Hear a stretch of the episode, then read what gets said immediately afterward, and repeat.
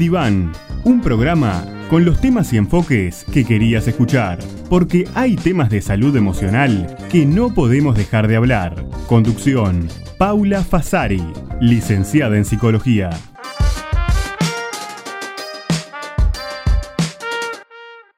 En este encuentro que vamos a generar este año también, nuestro segundo programa de este año, para seguir pensando sobre la salud emocional, seguir eh, cuestionando estas cosas que a veces en nuestra día a día están y que no siempre las pensamos detenidamente, pero que hacen gran parte a lo que es nuestro bienestar. Así que hoy la invitación es nuevamente a pasar, a recostarse ese diván donde uno se se pone cómodo para comenzar a hacerse su espacio para pensar sobre estas cosas, porque lo cierto es que a veces en nuestra eh, cotidianeidad, en nuestro día a día, la locura, que el trabajo, que esto, que aquello, no tenemos tiempo de poder pensar en, nuestro bienestar, en cómo ponernos nuestras metas, en cómo lograr nuestros objetivos. Bueno, es la idea un poco de esto, es la idea de este espacio. Ahora en verano, muchas personas que de repente están visitando nuestro balneario Atlántida también se pueden sumar en estos momentos que uno baja bastante las revoluciones y se puede dedicar a generarse bienestar emocional. Y bueno, y el programa del día de hoy continúa lo que estuvimos hablando en el sábado pasado, donde estábamos pensando acerca de lo que son las, las metas, acerca de lo que es este em, empezar un año nuevo con el estrés que a veces genera el finalizar el anterior. Mm, estuvimos pensando acerca de todas las reuniones, todas las cosas que uno tiene en diciembre y cómo eso nos estresa. Pero enero es cierto que es un mes en el que por el contrario comenzamos a buscar un poco cómo organizarnos, porque el año que comienza siempre suele ser una oportunidad, ¿no? Una oportunidad como para decir, cierro un ciclo, empiezo otro. Y esa es un poco la, la, idea y es un poco también el beneficio que, que, nos aporta esto de hacer como una pausa, una pausa para reflexionar, que tal vez en otros momentos del año no lo hacemos. Entonces, ¿cómo vamos a, poder empezar a transitar este 2022? Y hay algo que siempre hacemos, eh, o, por lo menos la mayoría de la gente hace cuando comienza un nuevo año, es ponernos propósitos o metas para el año nuevo. Generalmente son hábitos de nuestra vida que queremos eliminar o aspectos que queremos modificar. Por ejemplo, nos planteamos, bueno, voy a dejar de fumar, o voy a dejar de beber tanto alcohol, o no beber nada de alcohol, ¿no? Voy a hacer más deporte o voy a empezar a hacer alguno. Voy a comer de forma más saludable, voy a dormir más, este año quiero ahorrar, quiero ser mejor persona, por ejemplo, involucrándome en alguna causa benéfica. Bueno, miles de posibles metas de, de inicio de año que nos ponemos y, y bueno, y es por esto, ¿no? Porque hay una sensación de que un ciclo se cerró y que va a empezar otro. A veces, este, estos objetivos que nos vamos planteando también vienen después de hacer como un repaso de qué logré el año pasado, qué cosas pude hacer y bueno, qué metas me quiero poner. Y cuántas veces hacemos esto, ¿no? Que, bromeamos incluso a veces de eh, cómo dije que iba a empezar el año y cómo lo terminé. Bueno, a veces este, estas metas sabemos claramente que no siempre se cumplen como nosotros queremos y que si bien empezamos el año con totales buenas intenciones, muchas veces no los cumplimos. Y, pronto nos vemos otra vez en los hábitos que queríamos descartar. Entonces el programa del día de hoy se trata de pensar por qué nos pasa esto. Vamos a tratar de explicar desde la psicología por qué esta cuestión de, del dicho al hecho y un largo trecho, como dice el dicho, que no siempre lo podamos cumplir, que ponemos una meta y arrancamos como con toda esa energía y no llegamos después la abandonamos. Entonces, vamos a tratar de explicar por qué pasa eso, pero también vamos a tratar de ver cómo hacer para que no nos pase en este año. A veces, pasado unos meses, vemos que ya no hemos este, seguido con este esfuerzo que iniciamos cuando comenzó el año, o a veces semanas, sin ir muy lejos, ¿no? Son propósitos que muchas veces se difuminan y que, bueno, que pueden como desaparecer de nuestra mente. Vamos a tratar de plantearnos esto, de pensar, bueno, por qué nos ocurre, qué podemos hacer para que no nos ocurra en este año, porque las metas son, son cosas positivas, las metas son eh, una estimulación que uno tiene para seguir adelante, para este, lograr aquellas cosas que nuestro ideal de, de cómo queremos estar y de cómo nos queremos sentir, eh, razonamos y desde ese lugar racional eh, decimos, si esto es lo que a mí me sirve, esto es lo que a mí me conviene hacer, es lo mejor para mí, porque si yo decido, por ejemplo, dejar de, de tomar alcohol, supongamos, ¿no? Porque reconozco que tengo un problema con el alcohol. Bueno, cuando lo decido es porque esto me generó una serie de complicaciones en mi vida. Entonces yo evalúo los, los, los contra y los pro de seguir bebiendo alcohol de la misma manera y hay algo desde mi, desde mi racionalidad que me dice, no te sirve más hacer esto. Pero cómo hacer para sostener ese cambio y cómo hacer para implementar los cambios, porque a veces también el error que cometemos es de qué manera iniciamos estos cambios. Así que vamos a analizar un poquito esto. Si capaz que es un propósito que te propusiste en otros momentos y que no lo pudiste llegar a cumplir a cabalidad. Entonces vamos a tratar de pensarlo juntos y y bueno, y que así podamos construir un poco estas cosas que vamos a, descubrir probablemente que hay muchas metas que nos proponemos que son muy similares.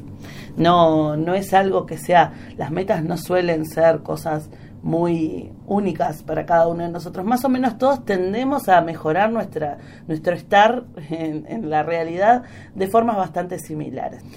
Pero para iniciar me parece súper interesante que vayamos ya desde el inicio a un sabías qué este dato interesante del día de hoy.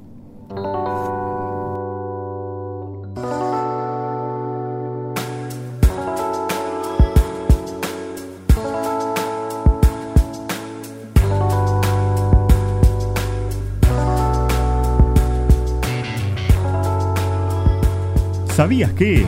El dato interesante del día.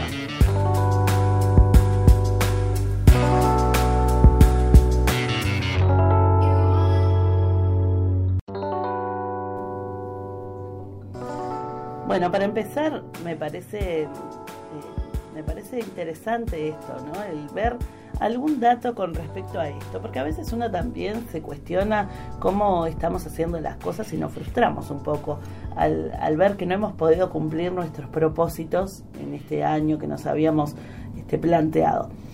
Bueno, y se han hecho investigaciones sobre el tema, porque realmente es algo que nos atañe a todos, ¿no? Y se han hecho investigaciones desde psicología y los resultados, miren, miren qué dato interesante, arrojan que solo el 10% de las personas mantienen sus propósitos eh, durante más de varios meses. O sea que solo un 10% logra cumplir realmente con esos propósitos de año nuevo que se había propuesto. Entonces la estadística no es muy buena, ¿no?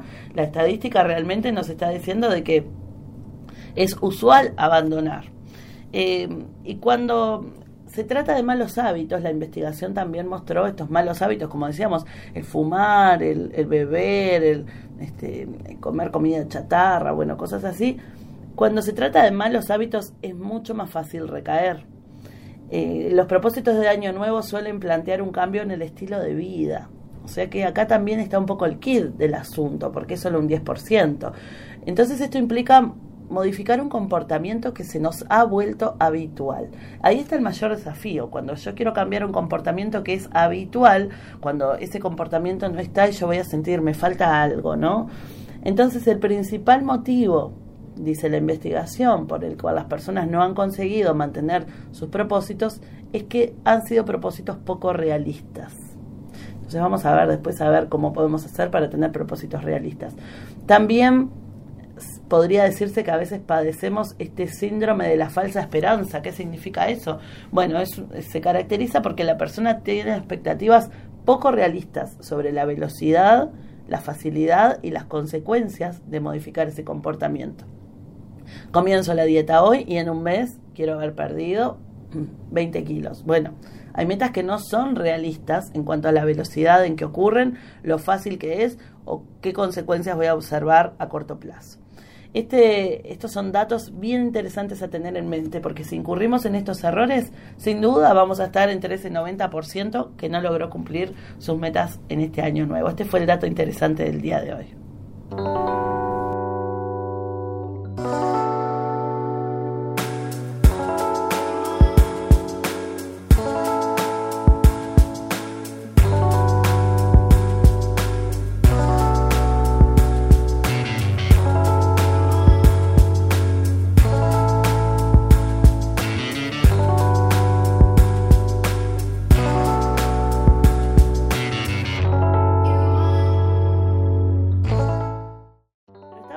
Conversando también previo a, a, escuchar esta canción de que estos propósitos fallan usualmente. La estadística muestra que un 10% mantiene sus propósitos para el año que comienza, mientras que el 90% abandona. Entonces, la propuesta es pensar juntos acerca de por qué fallan estos propósitos, dónde está el error, para que no nos vuelva a ocurrir. Y, hay varios aspectos que influyen en esto y que vamos a, ir conversando un poco juntos, que, que, van a definir o van a marcar la cancha a ver si vamos a tener éxito con estos objetivos para el año nuevo o no. Una de las cosas que, se ha investigado es que a veces lo que ocurre es que no tomamos en cuenta nuestra disponibilidad real para poner en práctica el plan que, estos objetivos que nos hemos propuesto demandan, ¿no? Entonces a veces establecemos objetivos poco realistas o nos ponemos muchas metas juntas. Los hemos hablado en otros momentos cuando hemos hablado en este programa acerca del cambio de hábitos o hemos hablado acerca de ponerse objetivos y metas y uno de los errores que incurrimos a veces es poner muchas metas juntas. Por ejemplo, quiero dejar de fumar y comer saludable cuando fumaba un montón y comía horrible. Entonces, si yo pongo ambas, estoy exponiéndome también a sufrir una ansiedad enorme por dejar todos los, los hábitos negativos al mismo tiempo.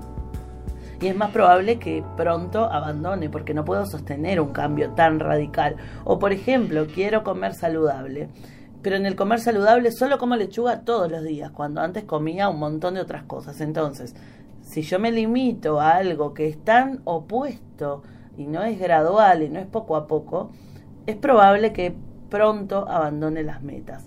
No podemos solamente definir las metas desde un punto de vista racional y decir, bueno, sí, yo tengo que dejar el cigarrillo, dejar el alcohol, comer mejor, dormir más, todo al mismo tiempo, desde lo racional, sí, sería todo lo que tengo que hacer. Pero si intento implementar todo al mismo tiempo, es una fórmula que probablemente me deje como saldo el que no pude sostenerlo y que ante las primeras tentaciones eh, abandono. Entonces vamos a comenzar pensando en eso, ¿no? En cómo fijarse metas. Podría fijarme metas poco a poco. Cuando logro una, comienzo con otra, ¿no? Cuando siento que ya se me hizo hábito uno de esos cambios, puedo comenzar a implementar otro.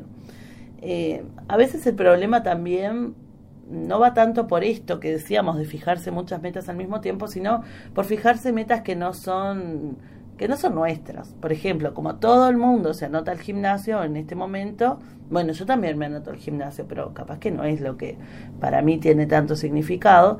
Y, y bueno, y ahí entonces no resulta tan interesante para nosotros. No va a guiar nuestra conducta durante muchos meses como, como quisiera. Y después, capaz de las primeras semanas, se enfría un poco ese entusiasmo inicial y abandona el proyecto. Es decir, ¿cuáles son tus objetivos? No lo que los demás te dicen que tenés que hacer, porque a veces también pasa eso, que alguien nos dice, sea nuestra pareja, nuestros padres, nuestros amigos, a vos lo que tenés que hacer es tal cosa, a vos lo que te sirve es tal otra.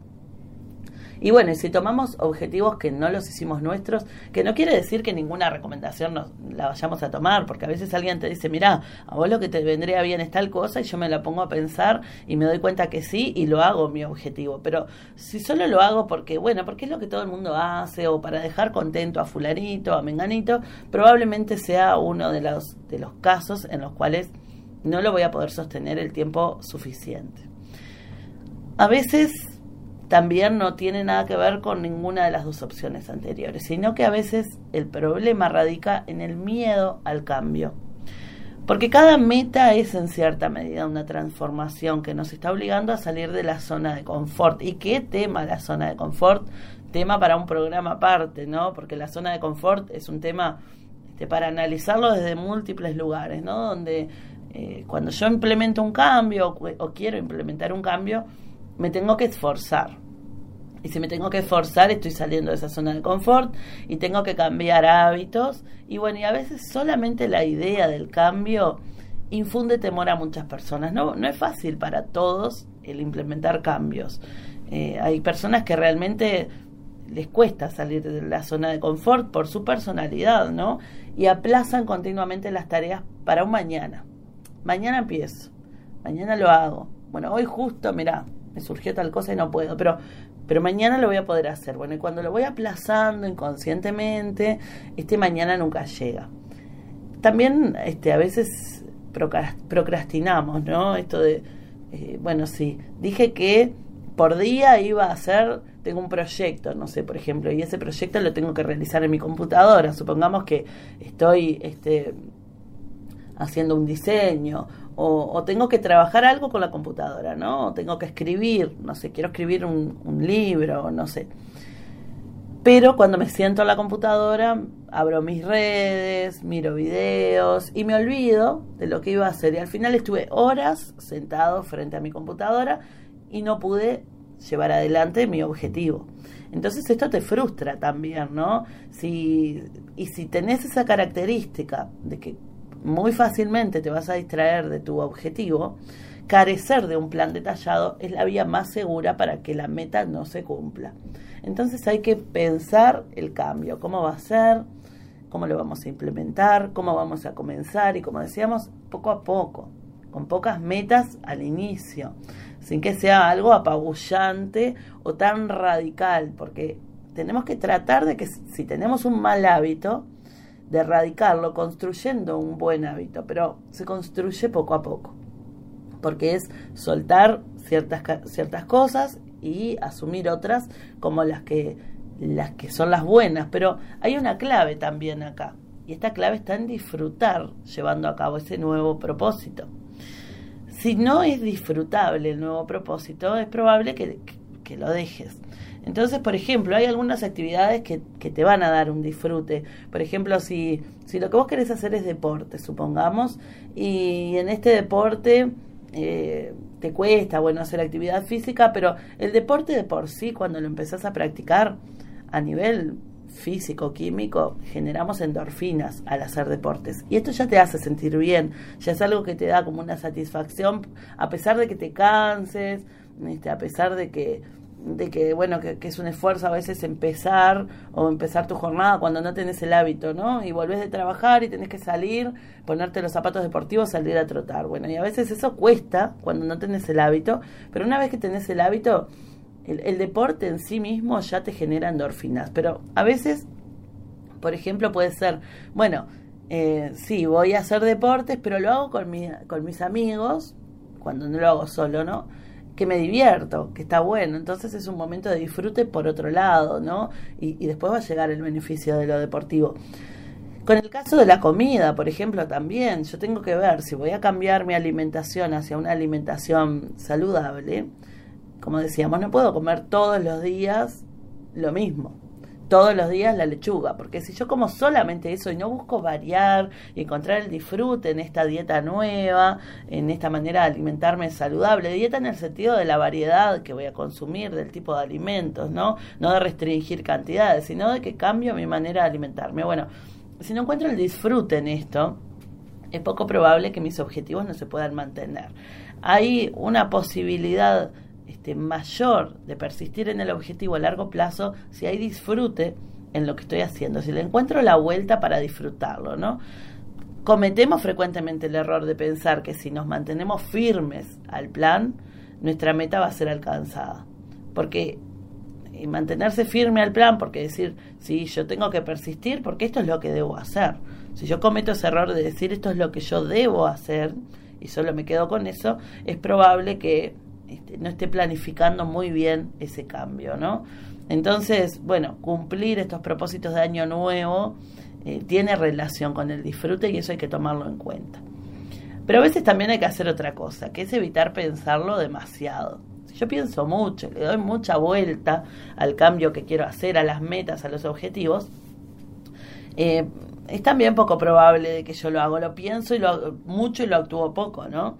Entonces, por ejemplo, si empiezo a tener que pensar en la decisión de hacer ejercicio, de comer más sano, de aprender un nuevo idioma o lo que sea que sea nuestro objetivo, si pienso demasiado, por ejemplo, en, sí, pero a la noche me voy a tener que comer esta ensalada en lugar de tal cosa, es probable que no lo haga.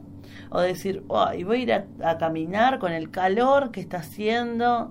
Bueno, si lo pienso, no lo hago. Entonces, para seguir adelante, pensemos poco y actuemos más es una lucha interna, ¿no? Que tenemos entre lo que creemos que debemos hacer y lo que realmente queremos hacer. Ahí está la lucha, ¿no? Es como esta imagen del angelito y el diablito parado uno en cada hombro. Bueno, eh, tenemos al principio esta lucha. ¿Hasta cuándo?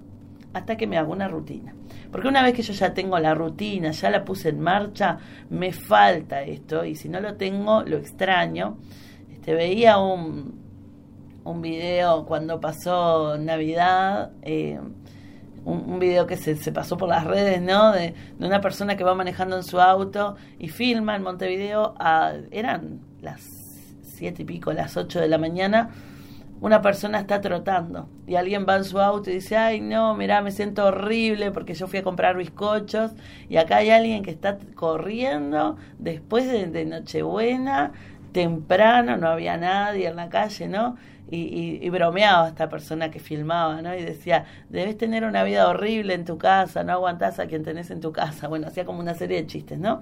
Pero ¿qué pasa con esa persona que está trotando? Tiene tan eh, instalado el hábito que lo extrañas cuando no lo haces, lo extrañas y, lo estás haciendo de una manera automática, no estás pensando demasiado en eso.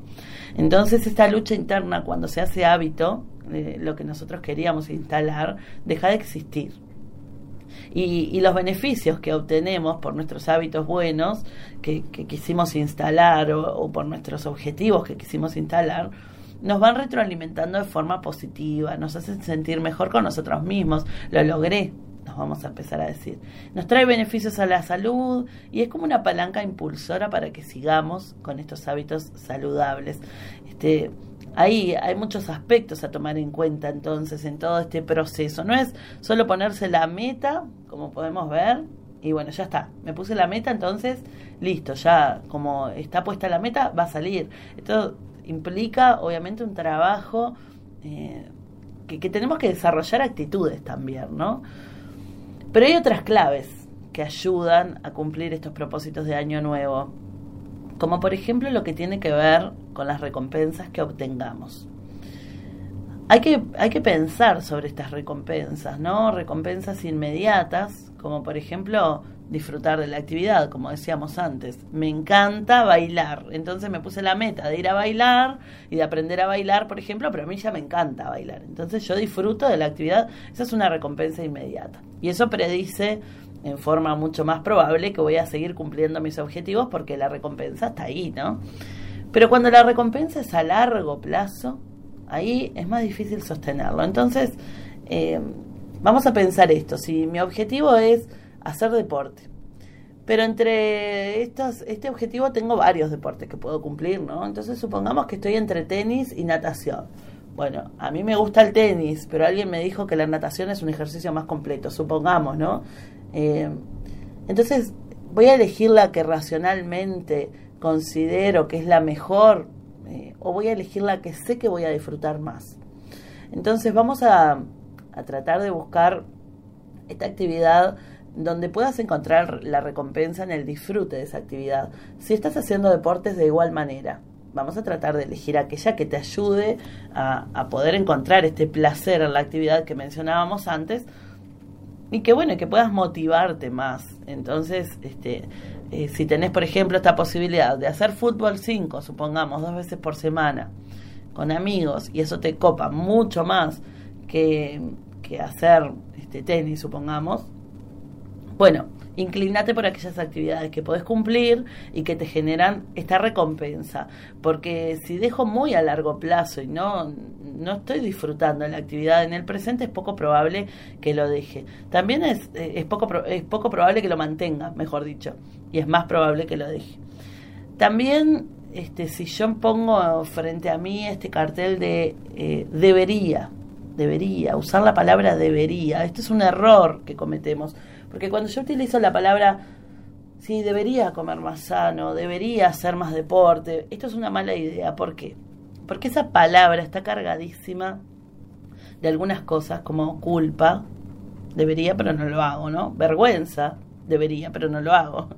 Y de ausencia de decisión, debería, pero todavía no lo decidí o, todavía no lo llevo a cabo. Entonces, es como que yo no decido hacer algo que debería hacer no lo elijo yo y en este sí tendría que tal cosa o debería tal cosa, me baja la autoestima también. Entonces, este, lo que yo estoy pensando que sería lo mejor para mí termina siendo una posibilidad, no una realidad. eh, me estoy dando una excusa si utilizo estos términos, diciendo que debo hacer algo en vez de hacerlo directamente. Son este, temas que, que realmente este, uno a veces no los piensa de esta manera, ¿no? ¿Qué implica el vocabulario que estoy usando? ¿Qué me estoy diciendo a mí mismo, no? Ahora, con todo esto que analizamos, ¿por qué no elegimos entonces la opción más saludable? Y bueno, y acá hay, un, hay una cosa que, que todos podemos identificar seguramente, ¿no? Y es que estamos jugando un poco con la libertad de hacer lo que queremos en nuestro tiempo libre. ¿Qué significa esto? La mayoría de nosotros hacemos este, las cosas como, bueno, aprender un idioma o hacer ejercicio o lo que fuera después de nuestra jornada laboral, ¿no? Se terminó en la parte de la responsabilidad eh, que tenemos que cumplir con horario y demás, y ahí es donde yo tengo ese tiempo para, para generar esta actividad que me puse como objetivo, ¿no? Ir al gimnasio o aprender un idioma o, o estas cosas. Bueno, pero ¿qué pasa ahí? Que estamos haciendo competir a nuestro propósito con otras actividades de ocio hay una lucha interna cuando queremos elegir qué hacer con nuestro tiempo libre. Entonces, eh, ocurre esto, de que el sentido de libertad caracteriza el tiempo de ocio, ¿no? Porque nosotros decimos, bueno, yo soy, ahora ya salí de mi jornada, soy libre de hacer lo que yo quiera. Pero entonces esta, este sentimiento de que algo puede amenazar nuestra libertad conduce a una resistencia psicológica. A veces cuando llegamos a casa del trabajo, es la primera vez que sentimos que, ay, por fin puedo hacer lo que yo quiera. A no ser que mi trabajo tenga como la libertad de, poder tener esta flexibilidad de hacer todo como yo quiera. Pero en general uno llega y dice, bueno, ah, por fin tengo este espacio para hacer lo que yo quiera sin que nadie me diga qué tengo que hacer, ¿no? Entonces, este, por ejemplo, que te digan, bueno, tenés que ir a correr, cuando aparece este mensaje, ¿no? Salir a correr, capaz después de un día de trabajo, si no tengo el hábito, puede ser mentalmente agotador siquiera pensarlo. Y en, en nuestro inconsciente sentimos que está socavando nuestra opción de libertad de la que hablábamos. Entonces otras actividades recreativas como ver tele, navegar en internet, eh, ir a tomar algo, bueno, no nos agotan, no, no sentimos que nos quitan esto de la libertad, y bueno, y es, es como la ley del mínimo esfuerzo y, y cuando hay una competencia entre esto que debería ser, en este debería que uno se plantea, ¿no? Como hablábamos antes, pero que me lleva un esfuerzo y todavía no es un hábito, si tiene que competir con otras cosas que no me llevan esfuerzo, bueno, este, estamos en un problema. Los comportamientos que promueven la salud, como hacer ejercicio, no pueden ser percibidos y presentados como opciones. Esto es clave. ¿Qué sirve mucho acá? Si yo, por ejemplo, voy a salir a caminar, mi objetivo es caminar. Capaz que si yo digo camino tres veces a la semana. Pero eso es muy, muy, como un poco estructurado, ¿no? Porque llego tres veces. Bueno, pero las tres veces pueden ser lunes, miércoles y viernes, o pueden ser martes, jueves y domingo, o pueden ser cualquier momento, ¿no? Entonces, si yo sé que voy a tender a correrlo y decir, bueno, hoy no es, eh, lo hago mañana. este, mañana hago el otro. Y al final lo puedo correr ahí lo que va a ocurrir es que poco a poco se me va a ir extendiendo y lo voy a ir dejando. ¿Qué sirve en este caso que yo diga, no, todos los días a las 7 de la tarde, por ejemplo, o a las 8 de la mañana, salgo a caminar, todos los días. Cuando yo me pongo esa meta, que es todos los días, no hay chance de correrlo para otro día. Y si algún día fallo en esta meta, porque bueno, porque me pasó algo, por lo que fuera, al día siguiente lo voy a retomar, no tengo excusas. Entonces, pensemos cómo estos comportamientos saludables van a estar puestos como opciones, entre otras actividades, o si están allí como actividades que voy a llevar a cabo independientemente de las condiciones. Interesante, ¿verdad? Interesante pensar eh, en esta manera en que nos en que funciona nuestro cerebro frente a estas cosas que nos proponemos y que, bueno, que parece mentira que si yo me lo propuse, que me cueste tanto llevarlo adelante, ¿no? Pero qué interesante es pensarlo. Tengo un comentario allí en Facebook que les quiero compartir. Eh, Miriam nos dice, una amiga me decía que las metas se deben de visualizar. Ella quería comprar un auto. Se puso eso como meta y puso al lado de su cama una foto del modelo que quería. Y al verlo cada día lograba recordar que debía ahorrar la cantidad que se había propuesto. Lo logró en un año y medio. Bueno, qué interesante esto también, porque acá Miriam nos está planteando una estrategia, una estrategia que sin, dudas que es positiva. Visualizar mis objetivos. Eh, somos muy visuales nosotros y, necesitamos como estos recordatorios. Este, así que es muy buena esta estrategia de poner frente a mí aquello que yo quiero lograr y de verlo todos los días, ¿no? Y que me estimule a trabajar por lo que quiero qué satisfacción después lograr esta meta, ¿no? Como ella mencionaba. Eh, pueden seguirnos contando, ¿ustedes tienen estrategias para poder cumplir estos propósitos cuando se dan cuenta que es algo que les cuesta, que, es un propósito a largo plazo? Bueno, ¿hay estrategias? ¿Han implementado algo que podamos compartir? Estaría bueno poderlo mencionar por allí. Te voy a invitar ahora a mm, este espacio que tenemos en el programa, el tema de hoy en las artes.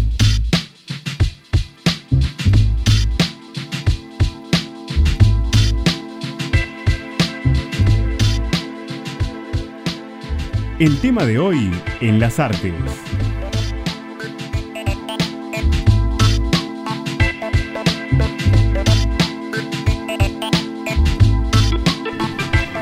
Bueno, te voy a compartir una fábula muy antigua, muy, muy antigua, que nos ayuda a pensar sobre el tema que estamos trabajando. Y dice de la siguiente manera, un día un grupo de ranas caminaba por el bosque cuando dos de ellas se cayeron a un pozo muy profundo. Las demás ranas se reunieron alrededor y vieron que no podían rescatarlas, era muy profundo el pozo. Las dos ranas, movidas por un impulso de supervivencia, empezaron a saltar, intentaban salir del agujero, pero el resto de las ranas pronto se dieron cuenta de que no, no iban a poder salir. Entonces las ranas que estaban arriba comenzaron a gritarle, no insistan, no van a poder salir nunca, ríndanse, déjenlo, no se puede. Sin embargo, las dos ranas seguían saltando. Pero una de ellas se comenzó a desanimar cada vez más y cada vez más. Y las demás seguían gritando, no saltes más, no, vas a poder salir, tenés que asumir tu destino. Bueno, las ranas gritaban, hacían gestos con los brazos, indicándoles a las otras que estaban en el pozo que bueno, que se dejaran morir sin más, para que sufrir un final que ya se veía venir. Bueno, y así fue que una de ellas al final se dio y cayó al suelo y al fin murió. Sin embargo, la otra rana seguía saltando y cada vez más, con más fuerza, con más intensidad, y en uno de sus grandes saltos logró alcanzar el borde del agujero y salir al exterior. Las demás ranas la miraron boquiabiertas.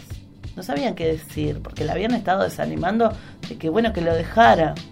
No por maldad, sino por pensar realmente de que que no era posible.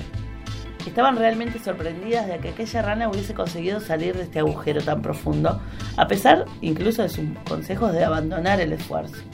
Entonces una de ellas se acerca y le preguntó, ¿cómo es que conseguiste salir? ¿No escuchaste cómo te decíamos que pararas?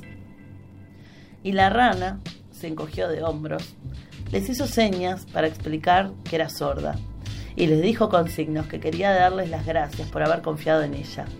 La pobre rana sorda se pensaba que en lugar de decirle que parara, la estaban animando para que consiguiera salir. ¿Qué nos enseña esta fábula? Que las palabras de motivación son como motores que nos ayudan a conseguir un objetivo, que tenemos que confiar en nosotros y que a veces no tenemos que escuchar esos mensajes contrarios que nos dicen es muy difícil, no lo vas a lograr. Esto fue el tema de hoy en las artes.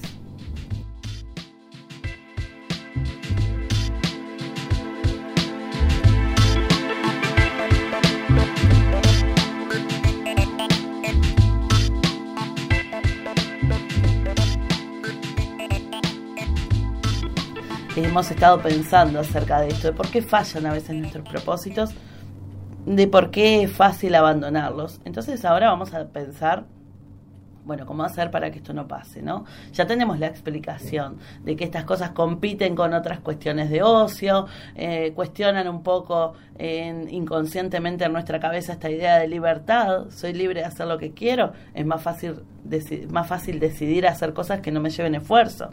Entonces, ¿cómo vamos a hacer? y algo ya hemos enunciado para que estos propósitos que te planteaste, que los necesitas, que racionalmente te das cuenta que, que te hacen falta, poder llevarlos a cabo. Bueno, lo primero es buscar, como hemos dicho ya, algo que te motive. No, no que sea un objetivo de otra persona, algo que sea mi objetivo. ¿Qué me motiva a mí? ¿Qué quiero hacer realmente yo? ¿Qué me apasiona? Bueno, entonces esto va a ser una fórmula que seguramente eh, te ayude a acercarte a cumplir esta meta de algo que es verdaderamente importante para vos. Por eso antes de plantearte un objetivo hay que preguntarse el por qué quiero este objetivo. Si la respuesta a esa pregunta es porque es lo que me dice fulanito que tengo que hacer, bueno, es una mala meta, ya partís de un mal lugar. En cambio, si es porque es algo que me apasiona, algo que me encanta, algo que me ilusiona hacer, estoy en mucha una posición mucho mejor para lograrlo. También hay que ser realistas, ¿no? Porque cuando encuentro aquello que me motiva, tengo que poder valorar justamente qué cosas soy capaz de llevar a cabo en el corto plazo. Si hay alguna limitación eh, al cumplimiento de esta meta, por ejemplo, si yo quiero pintar, supongamos que mi meta es, quiero aprender a pintar cuadros. Es una meta que, que a veces vamos postergando por otras cosas, ¿no? Ahora, no es lo mismo decir quiero aprender a pintar cuadros que quiero vender mis cuadros internacionalmente, por ejemplo, ¿no? O sea que hay que ver también la magnitud de la meta que yo me propongo, qué tan realista es. Te hemos dicho en otros momentos, quiero jugar al fútbol. Bueno, eso es una cosa, pero quiero ser el número 10 de la selección uruguaya. Eh, no es para todos esa meta y, y me estoy como poniendo una meta que tengo muchas más chances de fallar en eso, ¿no? Entonces pensemos en las metas realistas. Pensemos también en tareas que podemos eliminar de nuestra rutina cotidiana para darle paso a estas nuevas actividades, porque de repente yo me paso muchísimo tiempo sentado sentada con el celular mirando las redes sociales, que no está mal, lo puedo hacer, es parte del ocio, pero ¿cuánto tiempo le voy a dedicar a eso? Entonces, ¿cómo puedo equilibrar tareas en las cuales yo pueda poder poner en práctica estas nuevas metas? Pensar que casi siempre es mejor apostar por pocas metas alcanzables que por muchísimos objetivos como difíciles que no voy a poder lograr. O sea que esto me va a dar también un sentido de ser competente, de, que me siento bien conmigo, ¿no? Lo logré, mira qué bien, lo voy logrando y que ahí yo ya estoy con otra predisposición para ponerme metas nuevas. Esto implica entonces aprender a fijarse objetivos es a menudo nos ponemos objetivos muy como vagos o muy amplios, ¿no? Por ejemplo, quiero mejorar la relación de pareja. Bueno, eso es como, como muy amplio, ¿no? O, quiero bajar de peso, pero es también muy amplio, porque acá lo que, lo que tengo que pensar es cómo, bueno, de qué maneras lo voy a hacer. Por ejemplo, este, bueno, quiero mejorar mi relación de pareja. Bueno, entonces vamos a pensar no tanto en esa premisa tan amplia, sino de repente pensar en qué cosas vamos a hacer que pueden ayudar a esto. Entonces, por ejemplo, decir, bueno, nos vamos a tomar en fijo tal día de la semana para salir juntos a compartir, eh, no sé, una cena o, o, ir a caminar o algo que hacemos juntos, solo nosotros. Pero ponerse un objetivo y hacerlo no puede ser muy vago así, ¿no? Este, frente a una discusión vamos a hacer tal cosa, o sea, que, que haya algo puntual que te ayude a, fijar ese objetivo. No pongamos metas vagas, porque después no vamos a saber por dónde empezar a realizarlas, ¿no? Y esto está muy vinculado con elaborar un plan de acción. A veces las metas nos asustan porque nos parece que vamos a tener que llevar adelante una tarea titánica. Sin embargo, hay que tener en cuenta que nadie ha llegado demasiado lejos sin dar antes un primer paso. Por lo tanto, una buena estrategia es elaborar un plan de acción en el que te plantees objetivos modestos que vayan delineando el camino. Tomo el ejemplo que nos decía una oyente en, en Facebook, ¿no? esta persona que quería comprar su automóvil y se propuso visualizar esta meta todos los días. Entonces se puso una fotografía de ese automóvil que quería comprar para mirarlo todos los días, una motivación, ¿no? Pero a su vez, allí ella narra que cada día tenía que ahorrar una cantidad. Esto es, es una meta bien este, a corto plazo, porque yo digo, bueno, eh, si yo quiero lograr comprar mi auto en un año y medio, como fue su caso, y el monto del auto es tanto, Bueno, ¿cuánto tengo que evitar gastar en mi presupuesto diario? Todos los días, no por mes. Porque si yo me pongo una meta de ahorrar, por ejemplo, para el automóvil, y me pongo la meta por mes, yo digo, bueno, este mes quiero ahorrar 10 mil pesos, pongamos el ejemplo, ¿no? Pero espero fin de mes a ver si me quedan esos 10 mil pesos. Si yo hago eso, es muy probable que cuando llegue fin de mes ya no los tengo. Entonces, o los retiro al inicio, cuando recién cobré y me distribuyo lo que me queda, que eso es una buena estrategia, o pienso por día, a veces hay personas que les sirve mucho más por día ir colocando un ahorro y, a partir de ahí, bueno, decir al final del mes no percibí como una cantidad tan grande porque día a día fui ahorrando esas cantidades. Bueno, son estrategias donde yo voy como dosificando un poco lo que quiero hacer y voy este, alcanzando poco a poco esa meta. Elaborar un plan de acción. Son objetivos modestos, objetivos concretos que me ayudan a delinear el camino. Me tengo que centrar en los logros también, ¿verdad? Porque si yo me estoy planteando un cambio de hábitos, un cambio en mi vida que me lleva un esfuerzo para conseguirlo, es fácil que me desmotive con facilidad, ¿no? Es fácil de que, de que cuando hay un retroceso o un fracaso, este, capaz que a nivel de autoestima siento, bueno, esto no es para mí. Entonces tomemos en cuenta que todo desarrollo implica retrocesos, siempre pasa, siempre pasa, es normal. Lo importante es focalizarse en los logros y decir, bueno, un tropezón no es caída, hoy no pude, mañana voy a poder.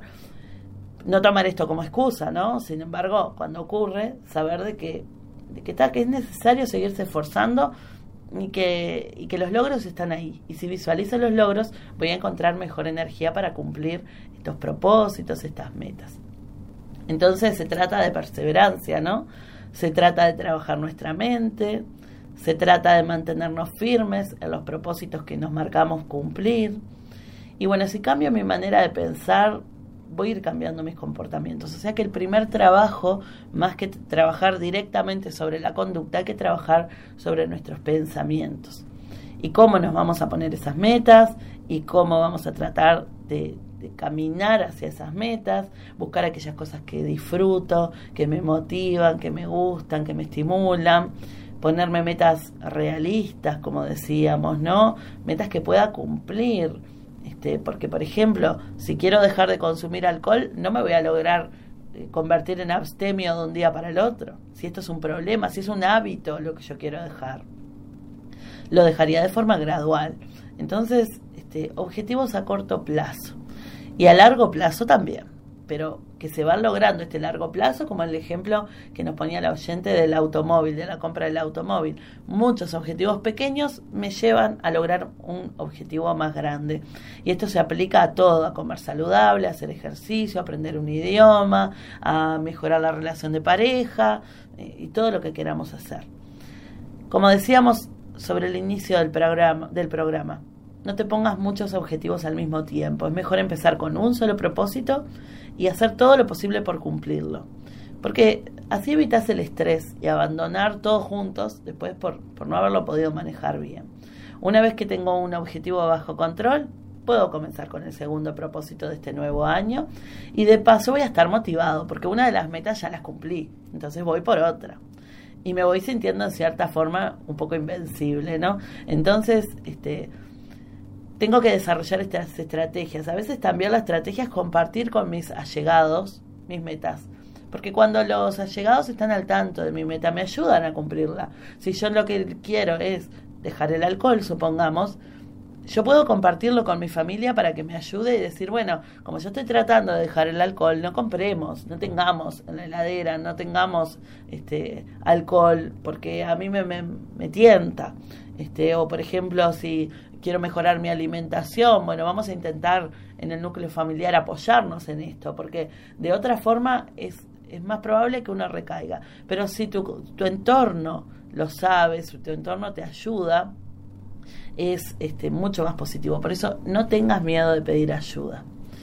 Y por último, es imprescindible que no te, te limites, que aceptes los momentos de debilidad como parte del proceso Cambiar un mal hábito no tiene por qué limitarse al comienzo del año nuevo también. Pensemos que las recaídas son inevitables y que a veces me planteé algo al inicio de año, pero también lo puedo empezar a mitad de año, también puedo este, aprender de esos errores y modificar mi estilo de vida. Eh, a veces tengo que alterar mi entorno para que estos, estas metas se puedan cumplir.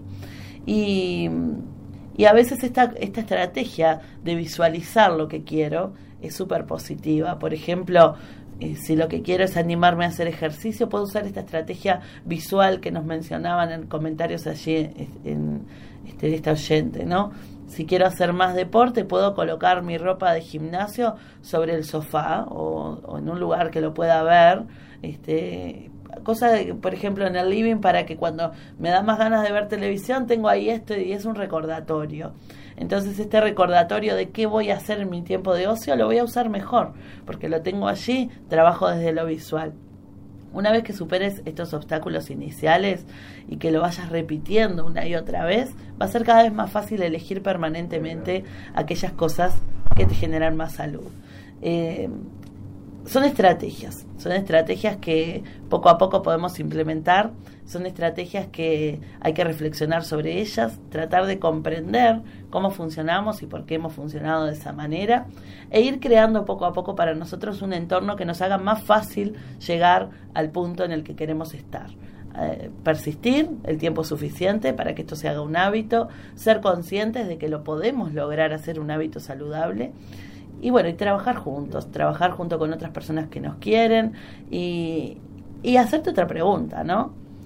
Nuestro diario vivir, ¿es necesario que el año nuevo llegue para plantearse metas? ¿Podemos hacer esto cualquier día del año? Se trata de cuidarnos. Así que bueno, ánimo con esas metas, planes, escribilas, toma fotografías, colocarte recordatorios, planificalo muy bien, pensalo y bueno, lo vas a lograr. Me despido por el día de hoy. Hemos estado acompañándolos entonces en esta jornada. Alfredo Pereira los controles, Paula Fasari es mi nombre. Y nos vamos a despedir con un tema de Rubén Rada. ¿Será posible? Que sin dudas que trata sobre el tema que hemos estado conversando. Nos vemos la próxima.